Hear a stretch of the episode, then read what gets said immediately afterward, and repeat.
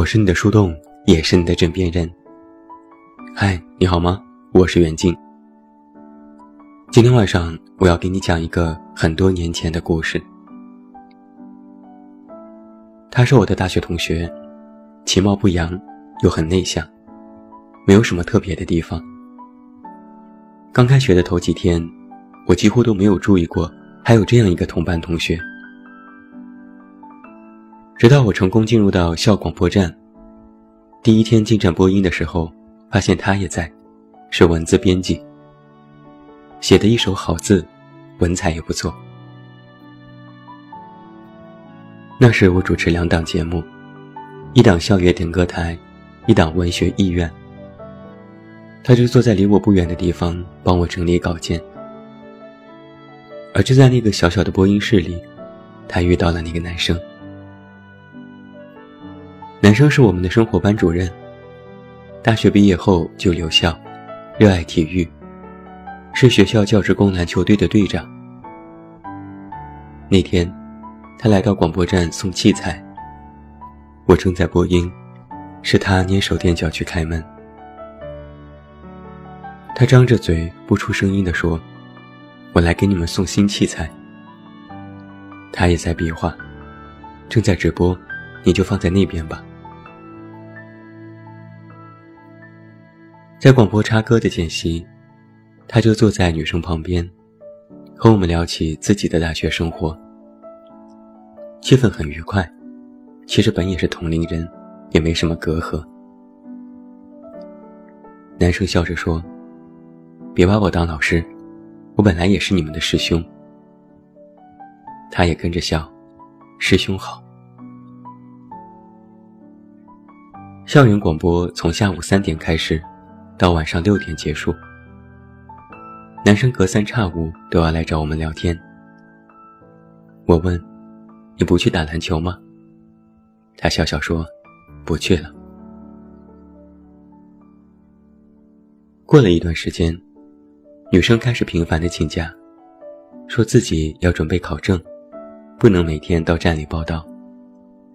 然后那个男生也不来了。某天的广播间隙，我去卫生间，看到篮球场上人声鼎沸。远远望去，是教职工队在比赛。男生作为主力，在场上挥汗如雨，有一群女生在一旁呐喊助威。我看到他涨红着脸喊加油，眼神一直在盯着那个男生。后来我问起，他才支支吾吾地说。总是请假，其实是去看他训练。他特别不好意思地说：“我和他在一起了。”我还故意打趣：“你可以啊，玩师生恋。”他辩解：“他又不是老师。”学校里其实没有明文规定不允许师生恋，但也没说允许。他毕竟是我们的生活班主任。如果被人知道他和学生谈起了恋爱，可能会闹出不大不小的风波。女生说：“没关系，我总会毕业的。”大学四年的时间里，我从广播站的播音员，到干事，到节目负责人，到广播站的站长，一路把校园广播。做成了校园电视台，和其他学校的广播站负责人来进行互动学习。女生作为副台长，接待几十个人的参观也毫不怯场。她成长很快，已经不是那个刚入大学时内向腼腆的姑娘。落落大方，机敏能干，又以高分通过了雅思和托福考试，准备出国留学。大学时光一切都很顺利，但唯一让他不快的，就是爱情。男生总是说，如果被学校知道和学生谈恋爱，估计会受到处分，工作可能不保，而且对女生的声誉也不好。在长达几年的恋爱过程当中，他们依然只能是偷偷摸摸见面。每天下午两个小时，广播站播音，还必须得是我的节目。一个只有几平米的房间，他们俩也不说话，就拉着手静静地坐在那里。那一天，是我第一次看到男生发火。他压低声音说：“你出国就出国。”怎么偏偏不告诉我走的日子，也不让我送你？他说：“你送了我又怎样？到时候所有的同学都会来，你过来不就露馅了吗？”男生说：“我不怕，你都要毕业了，我没有什么好怕的。”女生说：“现在倒是不怕了，早干嘛去了？”就这样。两个人你一言我一语，争论的声音也逐渐大了起来。我看着他们左右为难，突然脸色一变，惊慌失色，摆弄起了仪器。女生察觉到我的慌乱，问：“怎么了？”我转过头，抱歉地说：“两个麦克风，刚刚我只关了一个。”他们也脸色一变，相互慌乱地对看了一眼。他胆怯地问：“不会有事儿吧？”男生拉起她的手：“不会的。”后来我们就匆匆毕业了，女生也出国留学。几个月之后，我得到了男生辞职的消息。他说。辞职是觉得做的不耐烦了，想去做生意。我不敢多想他的辞职是不是因为那天在广播站的事情，但听同学说起，那天几乎在宿舍的所有人都听到了他们的争执。尽管声音不高，但也依稀能够分辨出谁是谁。我对他们说抱歉。男生说：“没事，真的一点事儿都没有，你别多心。”女生说：“这样也好，省得再遮遮掩掩，我们也能去面对。”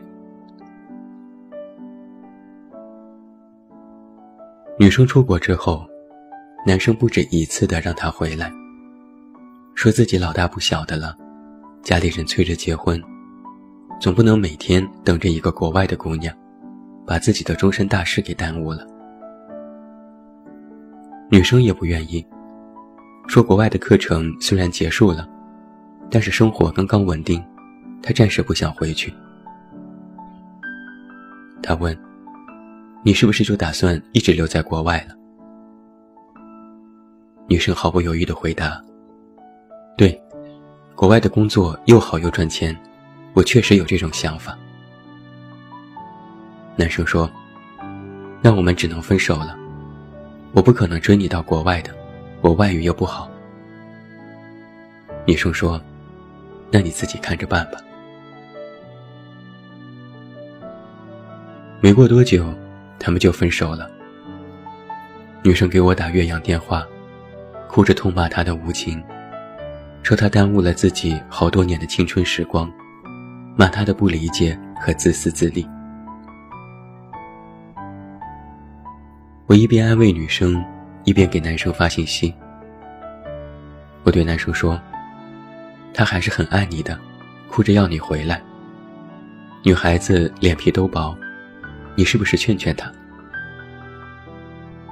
男生回复说：“算了，他都不回来，既然不能在一起，劝他又有什么用呢？再说是他执意分手的，我也是要脸的好吧？”然后这件事到这里就又结束了。一年多之后，男生找了一个新的女朋友，而从那天开始，我就再没有收到女生的电话和信息。他更换了所有的联系方式，老同学没有一个人能够找到他。而那个时候，已经是二零一一年了。二零一四年的元旦刚过，有一个归属地为江苏的陌生号码打来电话，我以为是骗子，接起来是一个感觉特别熟悉的声音。我问：“您哪位？”那边笑说：“不记得我了。”我这个时候才回过神来，是你呀，这么久不见，你回来了。他说：“我在北京转机，我们见一面吧。”时隔五六年，我们在北京机场的咖啡厅又一次见面。他一头利落的短发，穿一身运动装，岁月没有在他的脸上留下多少痕迹。反倒是目光锐利了许多。我佯装生气地说：“怎么好几年都联系不到你？换号码也不告诉我们，也没你微信，回国也不告诉我，真是绝情。”他微微一笑：“我其实回来一年多了。”我一愣：“回来干嘛？不是说要留在国外吗？”女生说。他让我回来的，这一下，才有了这个故事的最终结局。一年多之前，男生辗转打听到他的新的联系方式，给他打电话，哭着求他回来。他说家人介绍的女朋友不是他想要的，他也并不爱她。原本觉得有个人代替自己就会忘记他。但是实在是做不到。他听着心有戚戚然，当即决定：“好吧，我回国。”女生干脆利落地辞掉工作，简单收拾行李回国，来到他在的城市。他们紧紧地拥抱在一起。男生说：“这次你再也不能走了，我带你去见父母。”我们马上结婚。女生租了一个小房子，简单找了一份工作，和他朝夕相处，也见了他的父母。可是过了近半年，男生说：“对不起，我家人不同意我们的婚事。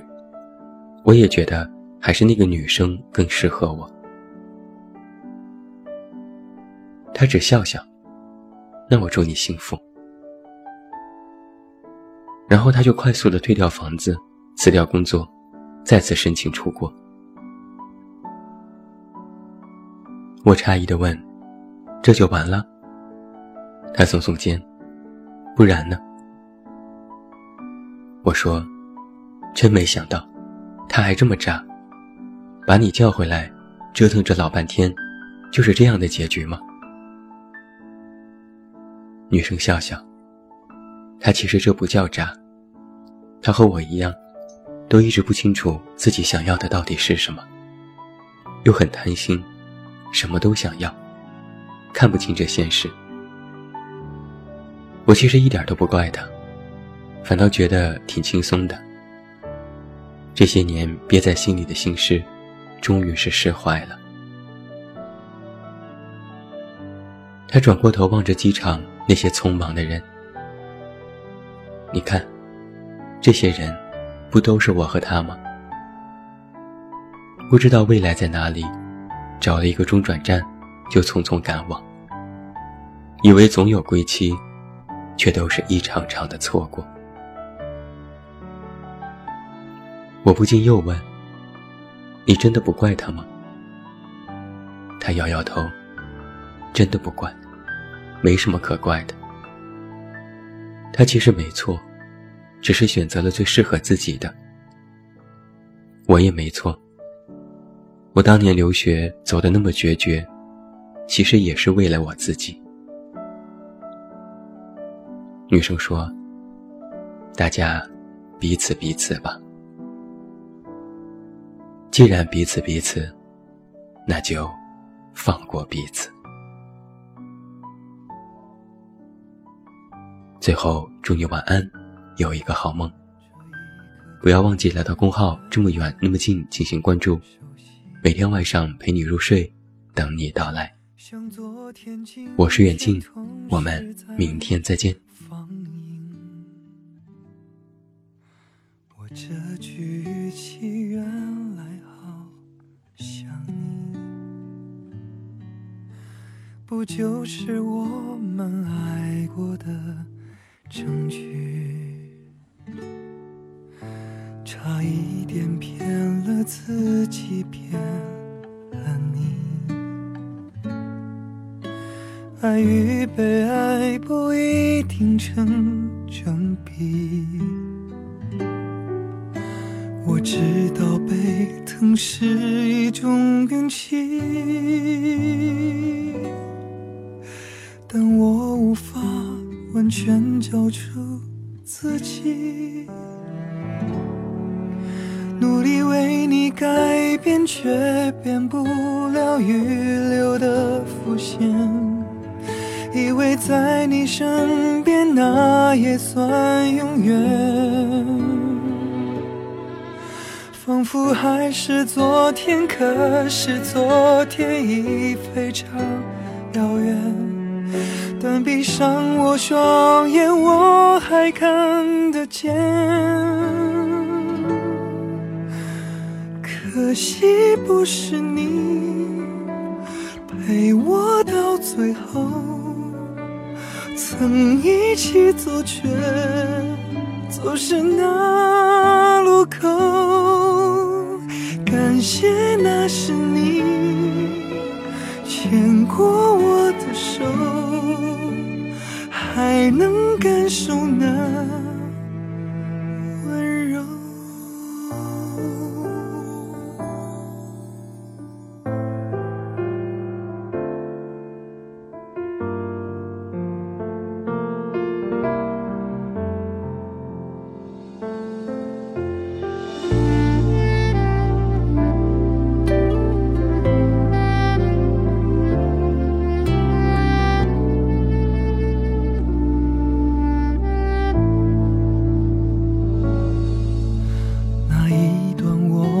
曾心贴着心，我想我更有权利关心你。可能你已走进别人风景，多希望也有星光的投影。努力为，却变不了预留的伏线。以为在你身边，那也算永远。仿佛还是昨天，可是昨天已非常遥远。但闭上我双眼，我还看得见。不是你陪我到最后，曾一起走，却走失那